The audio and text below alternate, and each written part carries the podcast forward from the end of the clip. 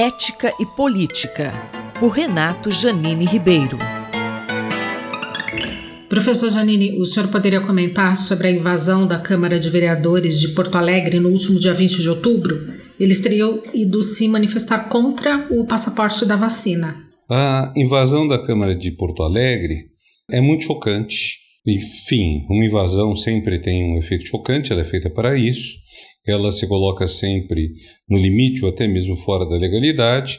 Agora, que é muito chocante que as pessoas foram lá para defender a morte, foram lá para defender o direito de circularem, de sem estarem vacinadas, de eventualmente contagiarem outras pessoas, enfim, de matar outras pessoas. Esse é um ponto muito grave, é um ponto que sinaliza uh, aonde chegamos de, de tão ruim no Brasil, quer dizer, em que há pessoas que acham que a sua liberdade pessoal é uma liberdade de fazer mal aos outros. Esse acho que é um dos grandes problemas que o bolsonarismo trouxe, como o trumpismo nos Estados Unidos, que é a ideia de que a liberdade de um é uma liberdade contra o outro. A minha liberdade é de fazer tudo o que eu quiser, não importando o dano que cause ao outro. Então, é uma liberdade de pessoas em guerra, porque se o outro fizer valer a mesma liberdade em relação a mim, então uh, nós vamos nos matar, nós vamos nos ofender, vamos nos agredir.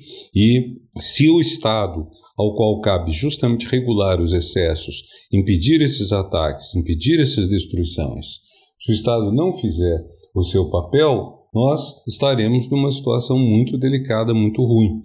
Então, uh, essa ideia de uma liberdade que é extremamente negativista, não estou falando de liberdade negativa, que é um conceito, negativista, destrutiva do outro, ela deveria se chocar, com, ela se choca. Uma outra de liber, ideia de liberdade que é que a minha liberdade cresce quando cresce a do outro.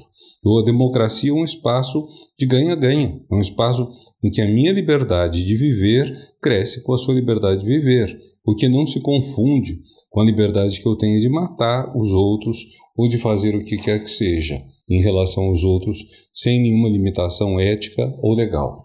Além de exibir símbolos nazistas como a suástica, eles chegaram a agredir vereadores e a proferir xingamentos racistas, uma das manifestantes se dirigiu a uma vereadora negra e disse: Você é minha empregada. Qual a sua análise? Essa frase da, de uma manifestante contra uma vereadora negra, chamando-a de empregada, é, é horrível. Ela mostra muito bem o peso do preconceito, o peso do racismo na sociedade brasileira, a ideia de que negra deve ser doméstica, negra não pode ter um papel de projeção, não pode ser eleita, não pode governar. Curiosamente, o Rio Grande do Sul já teve um governador negro, o seu Colares, mas continua tendo um preconceito de raça significativo, como em muitos estados do Brasil, possivelmente na maior parte do país, e Talvez essa ideia esteja um pouquinho confundida com uma coisa que está espalhando na sociedade, que é que o representante é empregado do representado.